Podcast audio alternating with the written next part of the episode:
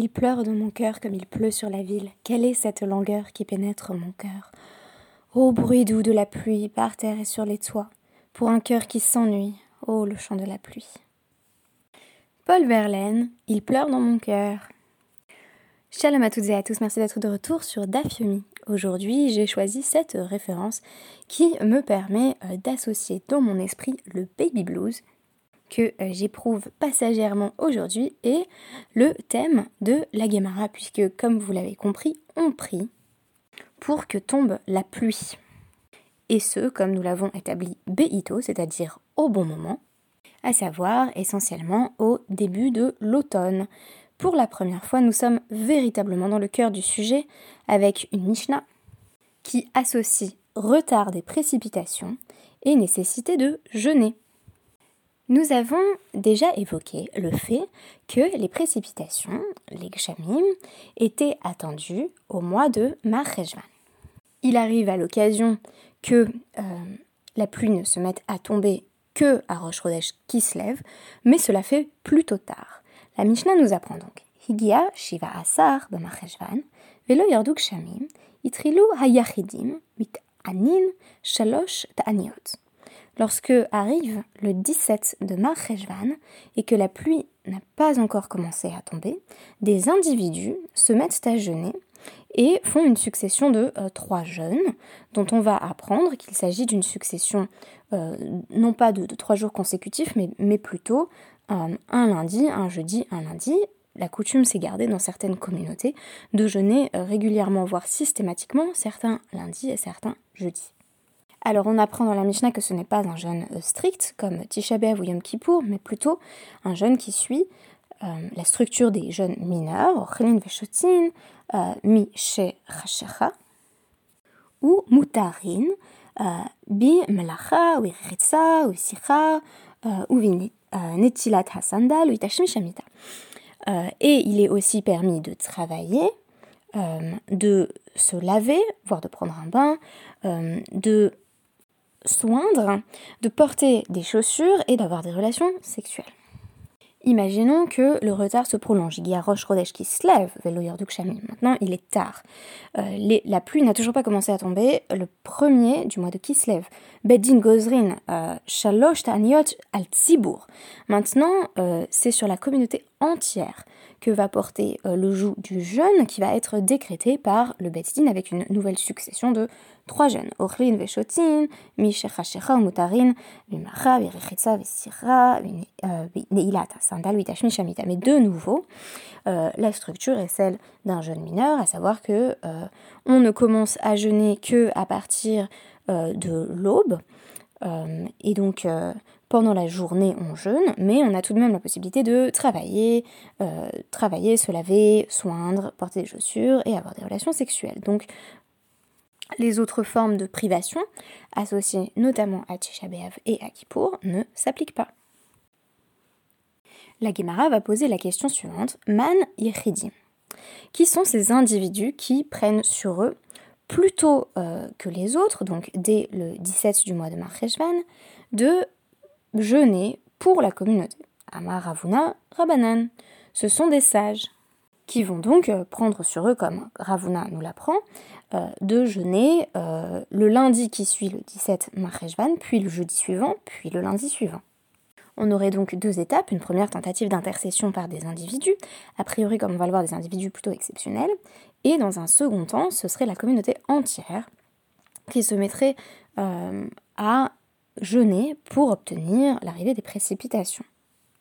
Visiblement, euh, on apprend à, travers une braïta que euh, être un yahid, c'est aussi euh, être unique, avoir un côté un petit peu exceptionnel qui permet d'intercéder pour la communauté, puisque nous lisons Tanoura Banan, Al Yomar Adam Talmidani, Einira Oiliot Yahid une personne euh, ne devrait pas dire moi je suis un, simple étudiant, une simple étudiante en matière euh, notamment euh, de Torah et on ne peut pas me considérer comme un yachid, cet individu exceptionnel susceptible de se mettre à jeûner plus tôt. On imagine d'ailleurs que ça pourrait être aussi une manière de s'abriter derrière le statut de Talmide, c'est-à-dire non non mais moi je suis pas digne, hein, laissez tomber le jeûne pour moi ça ira, j'attendrai le tibour, mais aussi une forme d'humilité excessive qui ferait qu'on ne se considérerait pas comme un Yachid en réalité, et la kol Talmidei Chachamim.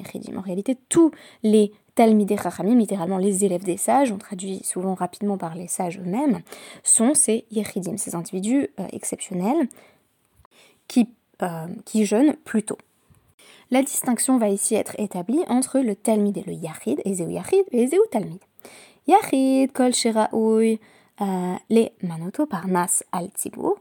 Le Yachid, euh, on présuppose que c'est bien entendu quelqu'un qui euh, a appris la Torah, mais aussi qui a la possibilité de, contribuer à la Parnassa de la communauté, à qui on pourrait faire l'honneur de le nommer Parnas de la communauté. En d'autres termes, celui qu'on appelle le Yachid ici, le paradoxe, c'est que c'est un individu qui a en réalité déjà une charge collective. C'est ce qu'on appelle un petit peu un leader à l'heure actuelle, un dirigeant spirituel du peuple. Euh, on comprend donc qu'il euh, intercède avant que l'on fasse intervenir euh, la, carte suprême qui serait le jeune du Tzibour. Et qu'est-ce qu'un Talmide Un simple étudiant en kol, chez Shoalin Oto Davar Alacha, Betalmudo Veomer, Vafilou Bemaserta Dechala.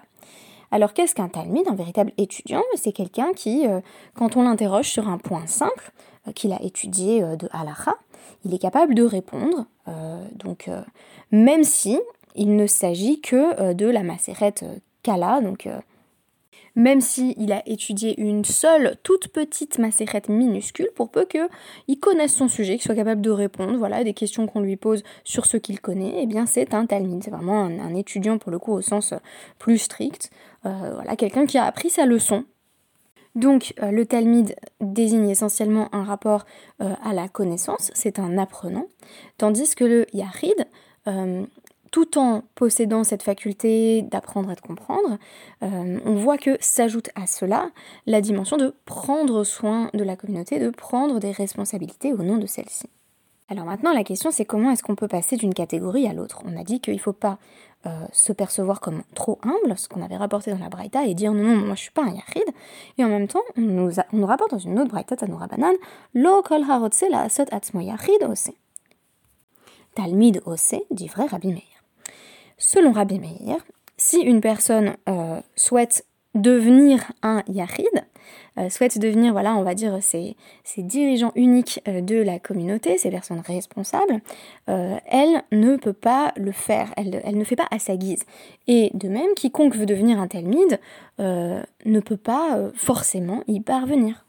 C'est un peu la question euh, quand on dit voilà qui peut être rabbin, qui devrait être rabbin, qui, qui tout simplement peut étudier, qui devrait étudier, qui a accès au texte de notre tradition.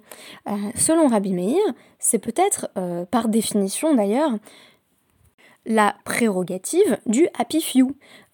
si le yarid est, unique, bah, par définition, tout le monde ne peut pas être yarid. Quant au Talmud, ça désigne encore une élite intellectuelle avec un fort capital culturel, pour reprendre des termes un petit peu bourdieusiens. Et donc, euh, bah là encore, par définition, c'est pas tout le monde qui peut y parvenir. Rabbi Yossé va avoir une perspective beaucoup plus euh, euh, démocratique, ou en tout cas qui valorise l'effort individuel en disant « oh c'est, qu'il fasse ». Donc, chacun pourrait s'élever soi-même au statut de dirigeant communautaire ou au statut d'apprenant. Ve zachur latov. Les filles chez Ein et la et euh, littéralement, Zachor Latov, on se souvient de cette personne qui fait l'effort de se hisser au statut de Yachid ou de Talmid en bien, son, sa mémoire est, bénie, euh, en quelque sorte, euh, puisque ce n'est pas une source de chevar pour cette personne, peut-être de de louange de prestige social. Ce n'est pas pour cela que la personne a entrepris de devenir euh, Yachid ou Talmid. Et la tsar Mais en fait, c'est une souffrance. Et oui, parce que euh, en réalité, euh, Rabbi Yossé va mettre en avant euh, l'effort individuel qu'il faut investir pour parvenir à ce statut. Donc euh, la perspective de Rabbi Meir et de Rabbi Yossé, euh, elle me semble compréhensible dans les deux cas. C'est Rabbi Meir, il dit bah voilà, tout le monde ne finira pas Talmud ou Yahid, et Rabbi Yossé dit oui, mais l'individu qui se décarcasse pour y parvenir, qui fait des efforts en ce sens, est tout à fait louable. La difficulté ou l'apparente contradiction va être résolue dans la braïta suivante, euh, qui rapporte de nouveau cet enseignement euh, donc de toute personne qui veut faire de soi-même un yachid euh, ou un talmid ne saurait y parvenir. Cette fois-ci, cet enseignement est rapporté au nom de Rabbi Shimon ben Elazar. Mais Rabban Shimon Ben Gamliel va commenter Bamedvarim Amorim, quand est-ce qu'on dit effectivement qu'on ne peut pas soi-même acquérir ce statut Quand on le fait Bedavar Shel Shevar, quand on le fait pour, pour le prestige, pour obtenir les honneurs, voilà, on imagine ce que ça peut représenter d'être d'être un, un yachid, d'avoir ce rôle de dirigeant ou même un simple talmide qui est capable de répondre sur les sujets qu'il ou elle a, étudié convenablement. Euh, mais là encore, elle a rouleau. Mais comme c'est une source euh, quasiment de, voilà, de souffrance, parce qu'il faut, il faut euh, passer énormément de temps pour, pour acquérir ce statut, alors une personne qui mobiliserait en effet ses efforts, quitte à ressentir une forme de tsar, serait, là encore, Zahour, la Tov, et jugée digne de louange. Visiblement, on a donc ici euh, deux statues qui sont présentées à travers Rabbi Meir euh, ainsi que euh, Rabbi Shimon ben Elazar comme des statues relativement exceptionnelles et a priori inaccessibles, mais au prix de, grands efforts, on peut malgré tout, reprenant la pensée de Rabban Shimon ben Gamliel et de Rabbi Yossé, y accéder. Et on avait évoqué, en, conclusion, je récapitule, que euh, on avait vu que la distinction entre le, Talmud et le Yahid, c'est que le Talmud répond à des questions à l'Afrique simple et dans une position euh, d'apprenant, tandis que euh, le Yahid a plus clairement une responsabilité pour la collectivité.